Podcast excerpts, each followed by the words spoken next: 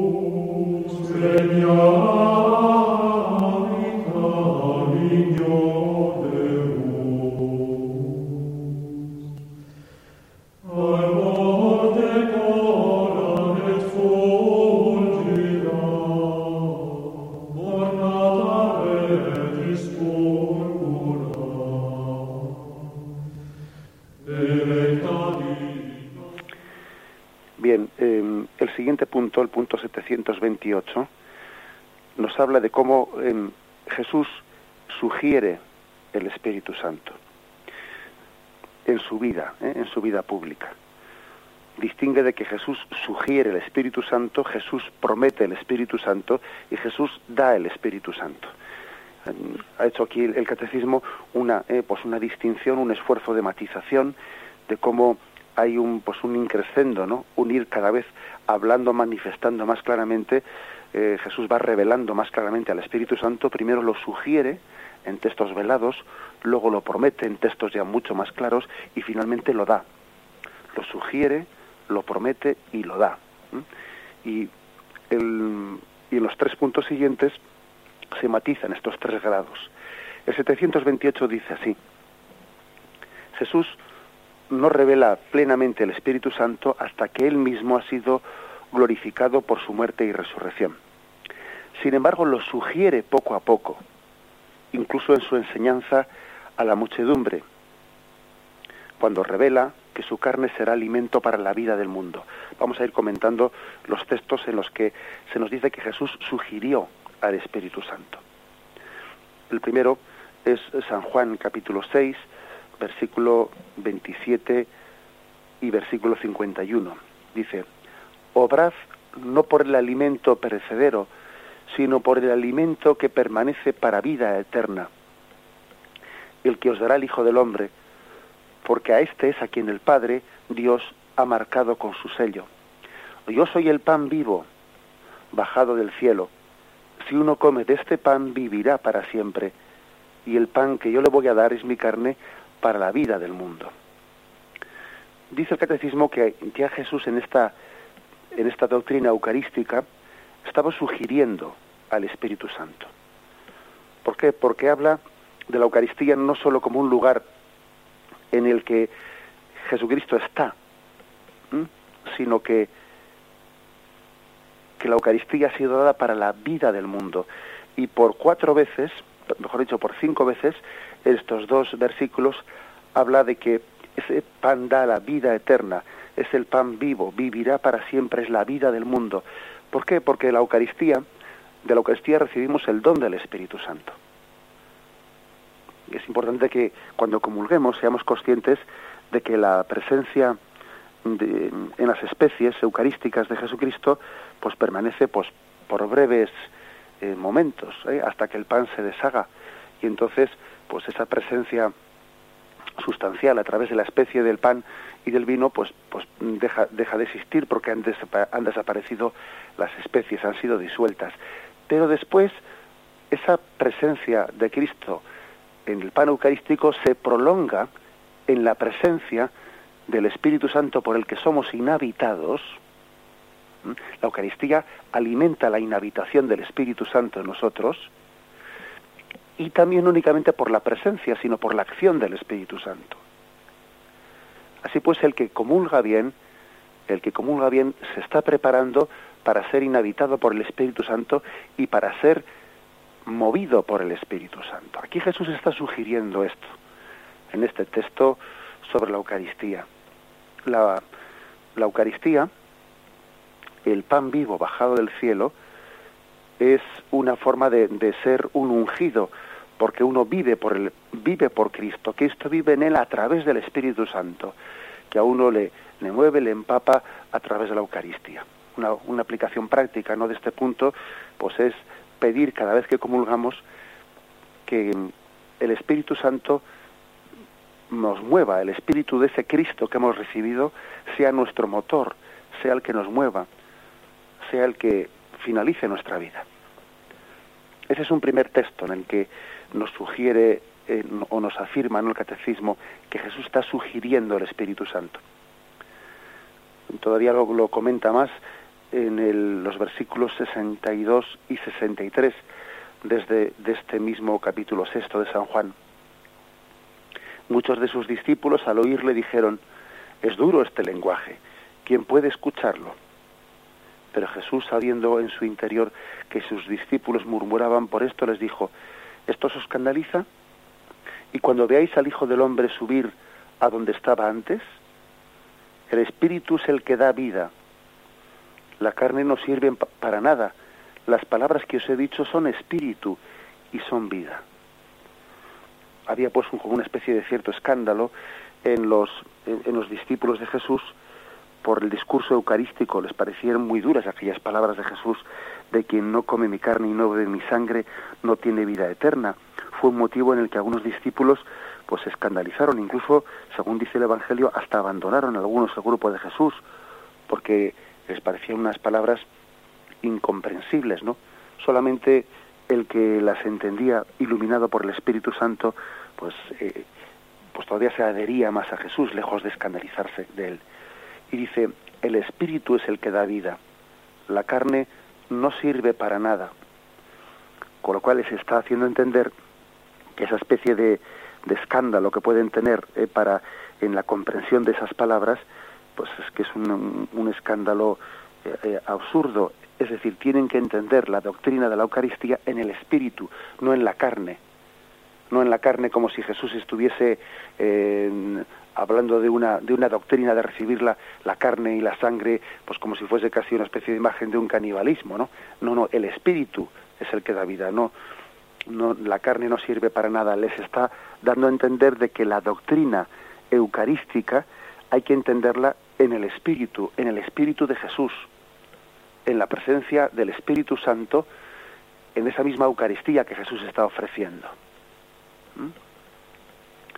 Es eh, una forma velada de sugerir Jesús como pues eh, su oferta de la Eucaristía, en el, fondo es también una oferta del Espíritu Santo presente en ese pan eucarístico. No solo es el Espíritu Santo el que convierte el pan y el vino en el cuerpo y la sangre, el Espíritu Santo no se limita a convertir y luego mm, y luego deja de estar presente. No, no, también el Espíritu Santo está presente en ese pan y en ese vino, prolongando la presencia de Jesús en la, pues una vez que desaparecen las especies del pan y el vino y obrando en nosotros, inhabitando en nosotros gracias a la Eucaristía. La Eucaristía alimenta la inhabitación y a través de la Eucaristía el Espíritu Santo actúa en nosotros. Más textos que nos sugiere el Espíritu, que nos afirma el catecismo en los que se está sugiriendo al Espíritu Santo. El texto de, de Nicodemo, Juan 3, versículo del 5 al 8. Respondió Jesús, en verdad, en verdad te digo, el que no nazca del agua y del espíritu no puede entrar en el reino de Dios. Lo nacido de la carne es carne, lo nacido del espíritu es espíritu. No te asombres de que te haya dicho, tenéis que nacer de lo alto. El viento sopla donde quiere y oye su voz, pero no sabes de dónde viene ni a dónde va. Así es todo el que nace del espíritu en ese texto em, de este diálogo pues tan profundo entre Jesús y Nicodemo, también Jesús le está sugiriendo a Nicodemo, aunque todavía no se lo hable expresamente y a las claras, Nicodemo no estaba preparado todavía, ¿no? Cuando todavía no había reconocido plenamente pues quién era Jesús, no estaba preparado para que Jesús le hablase de una manera pues pues detallada de la tercera persona de la Santísima Trinidad, pero se la está sugiriendo. Y le está sugiriendo en ese nacer de nuevo, en ese nacer de nuevo, la, la presencia de, de la acción del Espíritu Santo en él. Es el Espíritu Santo el que lleva a cabo la obra, la obra de nacer de nuevo en nosotros, de hacernos como niños, de tener una renovación interior que suponga pues una, una metanoia, un cambio interior, un nacer del espíritu y no de la carne. Es el Espíritu Santo el que, el que hace, el que logra, ¿no? Eh, pues el que nuestro principio de actuación no sea lo carnal, sino lo espiritual. Lo nacido de la carne es carne, lo nacido del espíritu es espíritu.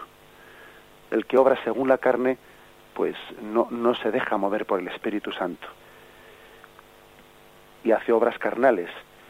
El que se deja mover por el Espíritu Santo hace obras espirituales.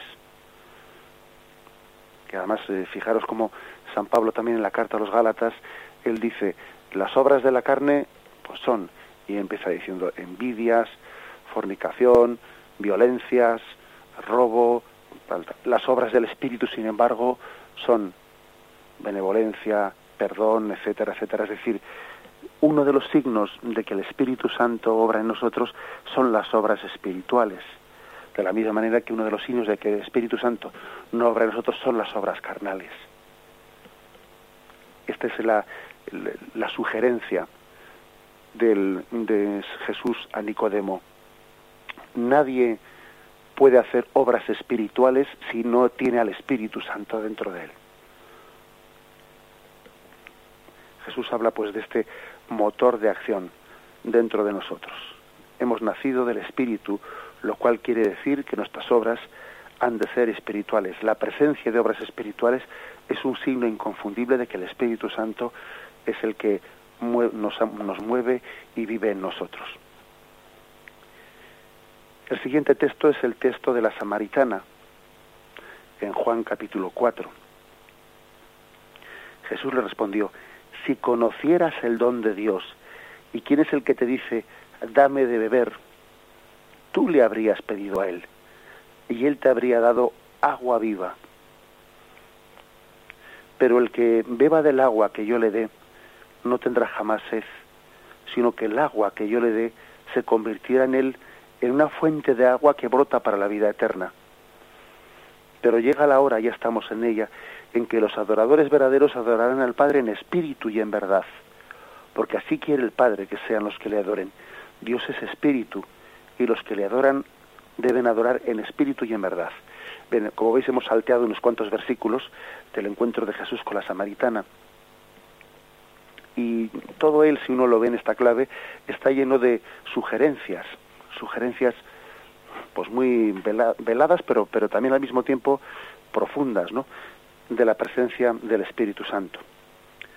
Fijaros que habla Jesús de que Él le habría dado agua viva, y esa agua viva pues, es una sugerencia evidente del Espíritu Santo. Dame de beber es la expresión de todo hombre que tiene sed del Espíritu Santo. Cuando, cuando muchas veces pedimos, pedimos de beber, cuando pedimos a Dios que nos ayude, cuando el hombre pide ser feliz, incluso aunque, aunque no pida nada a Dios, sino cuando pide, suspira por ser feliz, sin saberlo, tiene sed del Espíritu Santo. El hombre que, que se siente insatisfecho, el hombre que pide felicidad, que pide plenitud, que esta vida, que esta vida pues le, le queda corta, que, que entiende que le gustaría vivir una plenitud y, que no es capaz de encontrar en esta vida, que se siente insatisfecho, que tiene sed, tiene sin saberlo, o quizás sabiéndolo, ¿no? Pero tiene sed del Espíritu Santo. Dame de beber es la expresión que toda la humanidad dirige a Dios. Dame de beber porque, porque en esta vida todo me sacia para un rato, pero me deja insatisfecho. Es más, parece que esta vida es como, como una especie de refresco que está creado para saciar la sed, pero, pero que todavía me da más sed que la que tenía antes. Bien, pues eso, eso está sugerido por Jesús cuando dice yo te daré el agua viva. El agua viva es una referencia clara, ¿no? Pues al, al Espíritu Santo. Y todavía remarca más, ¿no? En ese, en ese diálogo con la, con la samaritana. Los verdaderos adoradores adorarán al Padre en espíritu y en verdad. Es decir, la verdadera adoración al Padre es la adoración en el Espíritu Santo y que sea el Espíritu Santo el que nos enseñe a ser adoradores del Padre, el que nos mueva a nosotros en la adoración a Dios Padre. Tal es la, en la catequesis tan hermosa y tan profunda de, de Jesús en nosotros, de Jesús a la samaritana. El siguiente texto es Juan 7, 37, 39. El último día de la fiesta, el más solemne, Jesús puesto en pie gritó, si alguno tiene sed, venga a mí y beba. El que crea en mí, como dice la escritura, de su seno correrán ríos de agua viva. Todo esto lo decía refiriéndose al Espíritu que iba a recibir los que creyeran en él. Jesús pues hace este signo tan claro el día de la fiesta de los tabernáculos el que tenga sed, que venga a mí y beba. Básicamente lo mismo que le dijo a, la mujer, a la samaritana. Pero fíjate que, fijaros que dice que quien beba de él, de su seno correrán ríos de agua viva. Es decir, mm, yo no le voy a dar mm, un agua que se le acabe, sino que va a inhabitar dentro de él y de su seno brotarán ríos de agua viva. Es decir, vamos a ser nosotros no saciados puntualmente por el Espíritu Santo, sino que va a inhabitar en nosotros de manera que vamos a tener una fuente en nuestro interior. Así creo que hay que entender esta sugerencia de Jesús. De su seno correrán ríos de agua viva. No es un don que se sacia y se acaba, que nos sacia momentáneamente y se acaba, no, sino que eh, está continuamente alimentándonos. Y por último dice este punto de catecismo, dice que a sus discípulos les hablaba ya no, con tantas sugerencias, sino que a, sus discípulos les hablaba más claramente. Si a Nicodemo, si a la samaritana, si a los discípulos, pues mejor dicho, a los discípulos no, aquellos a los que se dirigía su predicación, les sugería el Espíritu Santo, con todos estos textos, a sus discípulos les hablaba más claramente. Por ejemplo, en Lucas 11:13 dice, Si pues vosotros, siendo malos, sabéis dar cosas buenas a vuestros hijos, ¿cuánto más el Padre del cielo dará el Espíritu Santo a los que se lo pidan? A ellos les habla ya más claramente del Espíritu Santo, no únicamente con, con unos términos como el agua viva o pan de vida, no, sino que a ellos sí les habla directamente del Espíritu Santo. O en Mateo 10, versículos del 19 al 20, mas cuando os entreguen no os preocupéis de cómo o qué vais a hablar, lo que tengáis que hablar se os comunicará en aquel momento, porque no seréis vosotros los que habléis, sino que el Espíritu de vuestro Padre hablará en vosotros. Lógicamente Jesús tenía una intimidad con sus apóstoles, con sus discípulos, en los que les hablaba más a, eh, más a las claras, de una manera más, más profesa, de esa acción del Espíritu Santo en ellos. Básicamente esto es el, el, el contenido de este punto 728. Concluye, ha concluido ¿no? con esta promesa, no os preocupéis mm, cuando os detengan, no os preocupéis cuando os pidan explicaciones, el Espíritu Santo hablará por vosotros. Él será testigo de, de todo lo que os he dicho. No te preocupes de tu propia defensa, de cómo, de cómo hablarás, de qué dirás, de cómo te expresarás. Deja que el Espíritu Santo que habite en ti fluya por tu boca. Deja que se exprese. No tengas miedo si eres inhabitado por el Espíritu Santo, Él dará testimonio. Bien, lo dejamos aquí antes de proseguir con el comentario del punto 729. Vamos a hacer una breve reflexión.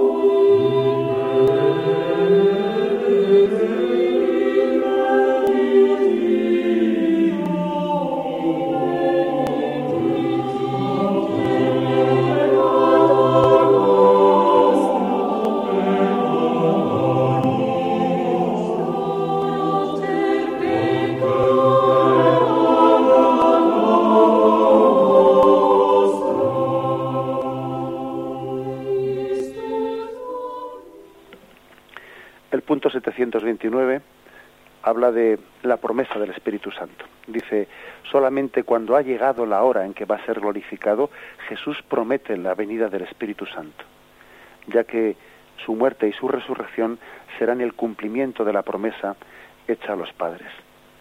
Por lo tanto, cuando, cuando la glorificación de Jesús estaba todavía lejos, Jesús sugería la presencia del Espíritu Santo. Cuando la glorificación, su muerte y resurrección ya están cerca, lo promete y cuando la glorificación de Jesús ya ha tenido lugar es cuando Jesús da el Espíritu Santo. Los textos que aquí se nos, eh, se nos ofrecen son principalmente del Evangelio de San Juan, son los siguientes. Juan 14, 16, 17. Y yo pediré al Padre y os dará otro paráclito para que esté con vosotros para siempre. El Espíritu de la verdad, a quien el mundo no puede recibir porque no le ve ni le conoce, pero vosotros le conocéis porque mora con vosotros. Estamos principalmente en el discurso de después de la cena, cuando Jesús sabe que ha llegado su hora. Y después de la cena en el cenáculo tiene lugar una especie de testamento espiritual de Jesús hacia los suyos, un desahogo Jesús. Allí él especialmente pues promete el Espíritu Santo a los suyos. Yo le pediré al Padre y os dará otro paráclito. Dice allí mismo en ese discurso Juan 14, 26. Pero el Paráclito, el Espíritu Santo que el Padre enviará en mi nombre, os lo enseñará todo y os recordará todo lo que os he dicho. No os dejaré huérfanos también, ¿no? Dice Jesús. Hay pues una promesa firme. Juan 15, 26. Cuando venga el Paráclito, que yo os enviaré de junto al Padre, el Espíritu de la verdad, que procede del Padre, Él dará testimonio de mí. Juan 16, 7, 15. Pero yo os digo la verdad, os conviene que yo me vaya, porque si no me voy, no vendrá a vosotros el Paráclito, pero si me voy os lo enviaré. Y cuando Él venga, convencerá al mundo en lo referente al pecado, en lo referente a la justicia y en lo referente al juicio. En lo referente al pecado porque no creen en mí, en lo referente a la justicia porque me voy al Padre y ya no me veréis, en lo referente al juicio porque el príncipe de este mundo será juzgado. Mucho tengo todavía que deciros, pero ahora no podéis con ello. Cuando venga Él, el Espíritu de la verdad, os guiará hasta la verdad completa. Pues no, no hablará por su cuenta, sino que hablará lo que oiga y os anunciará lo que ha de venir. Él me dará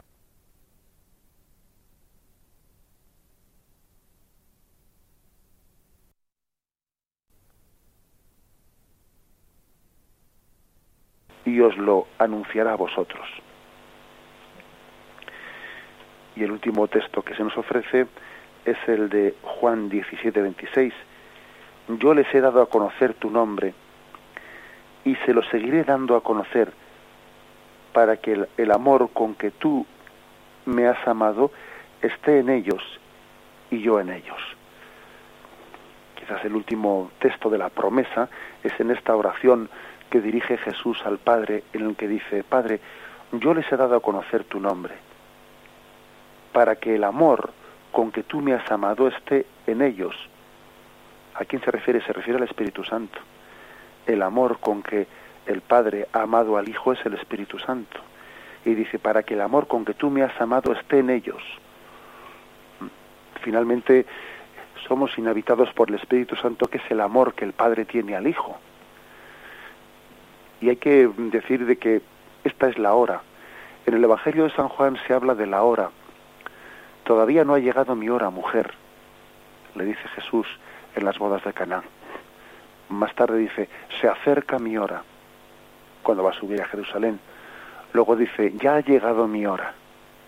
Esta es la hora. Bien, pues en ese momento de esa hora es cuando Jesús también promete el Espíritu Santo al llegar la hora de su glorificación es cuando Jesús promete claramente el Espíritu Santo, habla de que no os dejaré huérfanos, Él completará la obra que está en vosotros, no tengáis ese desasosiego por la ausencia de Jesucristo, es más, llega a decir, os conviene que yo me vaya, porque la, la ausencia de, física, ¿no?, de la humanidad de Jesucristo perceptible por nuestros sentidos será compensada ampliamente por la acción del Espíritu Santo en nosotros. Es la afirmación principal de este punto 729 que dice cómo Jesús prometió el Espíritu Santo, pues en el momento en el que la glorificación suya ya era inminente. Vamos a meditarlo antes de continuar.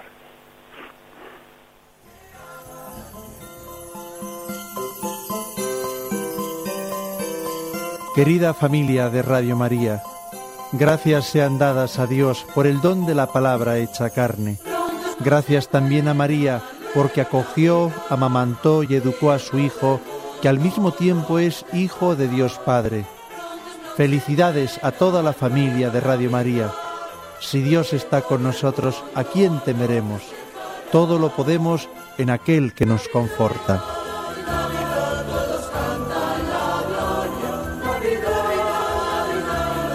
Al mismo tiempo que os felicitamos las Navidades y os deseamos un próspero año nuevo, os queremos presentar nuestra campaña de Navidad, que consiste en el apadrinamiento de Radio María en Congo, Kinshasa, en África. María nos pone un nuevo reto. No debemos centrarnos únicamente en nosotros. Ella quiere que nos fijemos en aquellos a quienes les falta el vino de las bodas. No es justo que nosotros gocemos de la compañía de esta radio sin pensar en aquellos que también quisieran tenerla y no tienen posibilidades. Más aún, nosotros, cuando menos, tenemos parroquias cercanas y sacerdotes a nuestra disposición, pero la necesidad de Radio María en un país inmenso en extensión como el Congo es muy superior a la nuestra.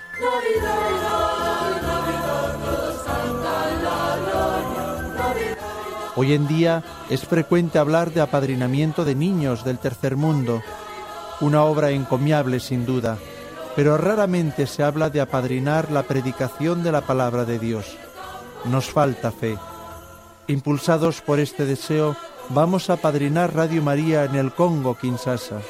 María, Reina de las Misiones y Madre de esta radio, nos alienta a la generosidad con los más necesitados.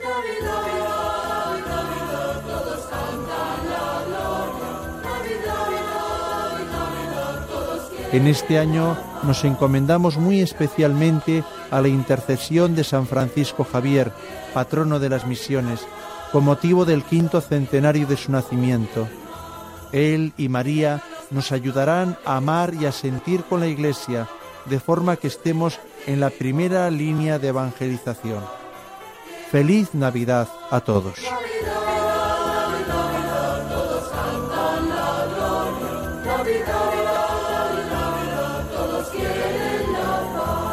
Podéis enviar vuestros donativos por giro postal o por cheque a nombre de Asociación Radio María, a la calle Princesa número 68, cuarto A, 28008 de Madrid.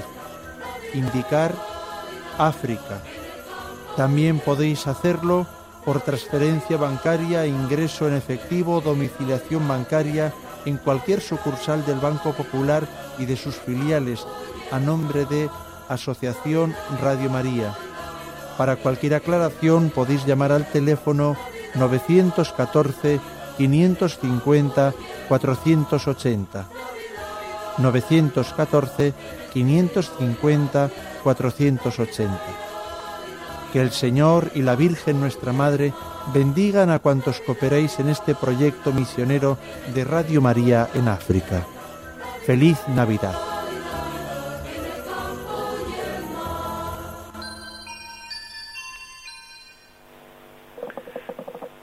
Punto 730 del Catecismo dice así, por fin llega la hora, la hora de Jesús.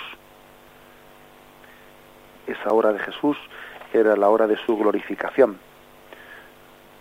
Acordaros de cómo Jesús antes de celebrar la Pascua dice, antes de la fiesta de Pascua, sabiendo Jesús que había llegado su hora, la hora de pasar de este mundo al Padre, habiendo amado los suyos que estaban en el mundo, los amó hasta el extremo. Dice Juan 17.1. Jesús alzando los ojos al cielo dijo, Padre, ha llegado la hora, glorifica a tu Hijo. La hora pues es la hora de la glorificación y por lo tanto la hora de la efusión del Espíritu Santo. No pensemos únicamente en la hora como diciendo, me ha llegado la hora de la muerte, porque nosotros solemos entender eso a veces, ¿no? Ha llegado mi hora, le ha llegado la hora, decimos, ¿no? Y solemos referirlo a le ha, le ha llegado la hora de la muerte. Nos hemos quedado con esa expresión, le ha llegado la hora, pues reduciendo bastante el significado bíblico de esa palabra. En la Biblia, la palabra ha llegado la hora no se refiere pues de una manera reductiva, no se refiere a le ha llegado la hora de la muerte, sino se dice le ha llegado la hora de la glorificación. Y muerte, y resurrección y glorificación se entiende todo dentro del mismo paquete, la, hora. Nosotros de una manera bastante pesimista, pues hemos reducido la, la palabra de que le ha llegado su hora a la hora de la muerte. No, no, la hora de la glorificación. Muerte, resurrección y glorificación y envío de Espíritu Santo. Eso es lo que significa la palabra de la hora de Jesús. Los textos en los que en los que se nos expresa cómo Jesús en el momento ese de, de su hora, de su hora entrega al Espíritu Santo, dos de los textos que se nos sugieren son los siguientes.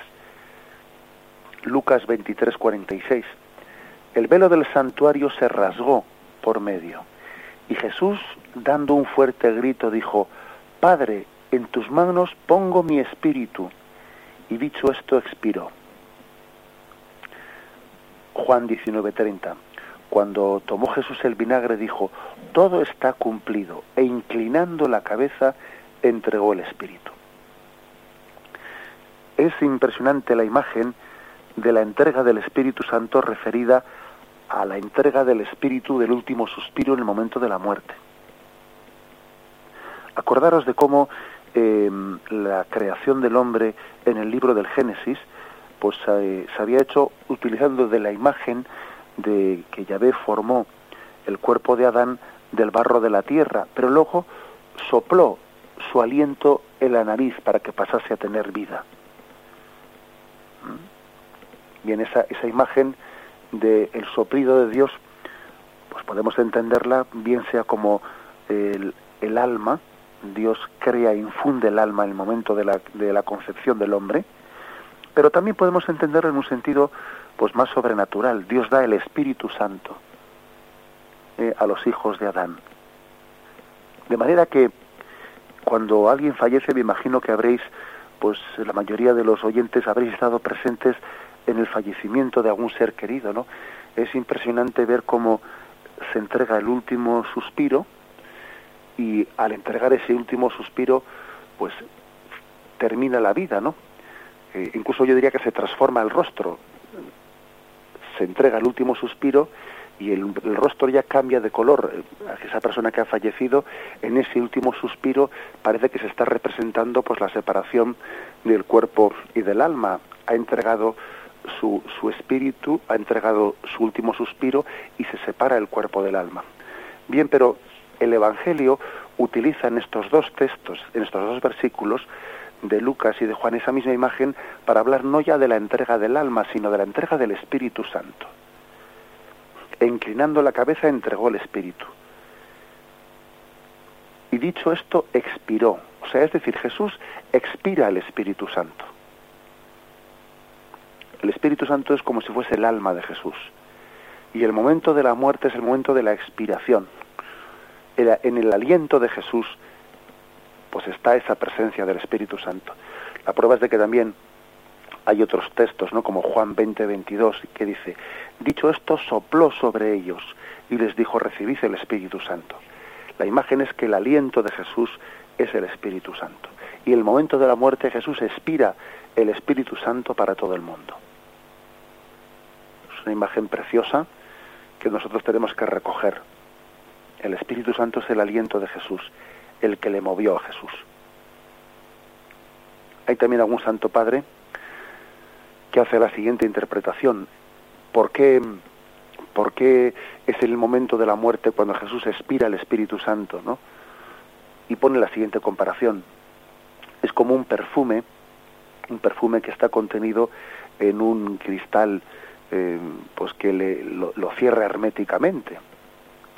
Y únicamente cuando ese cristal es roto, es cuando se difunde pues el aroma del perfume por toda la habitación, ¿no? Así ocurre también en, el, en la muerte de Cristo. La muerte de Cristo hace que el Espíritu Santo, la muerte y glorificación de Jesucristo, hace que ese Espíritu Santo que estaba contenido sea expirado, sea infundido por todo el mundo. Y el mundo se queda pequeño, y el mundo está empapado del Espíritu Santo. Tiene el olor del Espíritu Santo por todos los lugares a los que vamos el perfume del Espíritu Santo lo llena todo en este mundo. Hay un olor al Espíritu Santo. Es el momento pues de la glorificación, el momento en el que el Espíritu Santo se difunde por todos, por todos nosotros. A esto añadamos que a partir de esta hora, como dice el catecismo, la misión de Cristo del Espíritu Santo se convierte en la misión de la Iglesia como el Padre me envió, también os envío yo. Recibid el Espíritu Santo. A quienes les perdonéis los pecados les quedan perdonados, a quienes os retengáis les quedan retenidos. Hay pues una, eh, una efusión del Espíritu Santo en la misión de la Iglesia.